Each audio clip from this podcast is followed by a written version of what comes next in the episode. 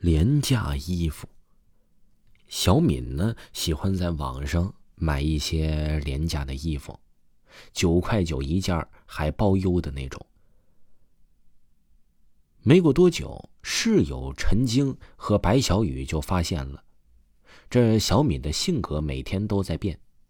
这不，今天她换上了一件荷叶边的连衣裙，顿时就变成了一个走可爱风的小姑娘，说话呢都变成了娃娃音。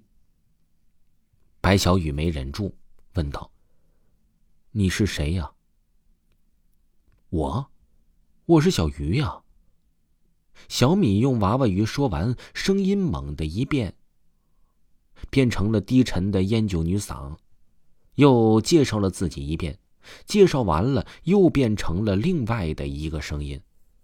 这个声音似乎第一次发现对方的存在，开始你一言我一语的争吵起来。各种声音从小敏的嘴里说出，却没有一个是他自己的。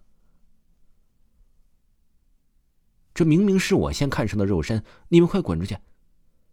小妹妹，你懂不懂得先来后到啊？他穿的第一件衣服是我的。陈晶和白小雨呢，听出了端倪，赶紧绑住小敏，打开门窗，拿来了一个铁桶，开始一件一件的烧着小敏的衣服。每烧一件衣服。小敏就发出一声凄厉的惨叫，但是那声音明显不是她的。最后，他们就把衣服里小敏的衣服都给烧光了，只剩下了小敏身上穿着的那件。小敏颤着娃娃音求饶：“你们放过我吧，烧了这件衣服，我就永世都不得超生了。”放了你可以，你先告诉我们。这是怎么一回事儿啊？小敏忙不迭的解释：“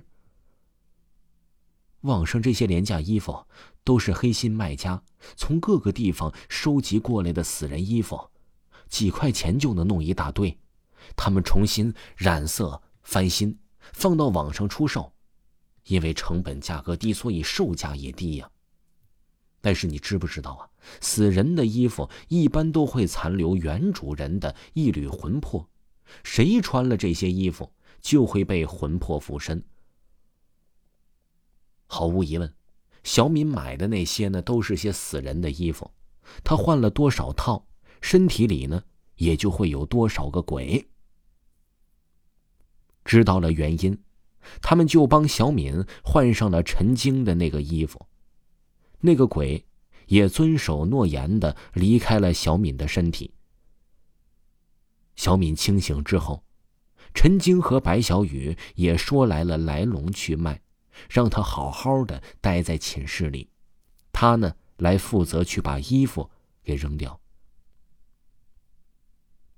小敏点头答应。等他们一离开，他就跳起来，从床下拉出了行李箱。找来了一件破旧的 T 恤。原来，我当年能上这个女鬼的身，是因为她穿了我的衣服呀。小敏摸着自己的脸，喃喃的说：“都怪自己变成鬼之后，没有多久就上了别人的身，连这些做鬼的学问都不懂。看来以后啊，还真要和这些伙伴多交流交流了。”听众朋友，本集播讲完毕。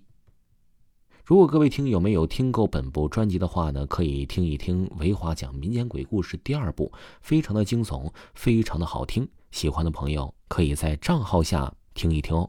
咱们下期再见。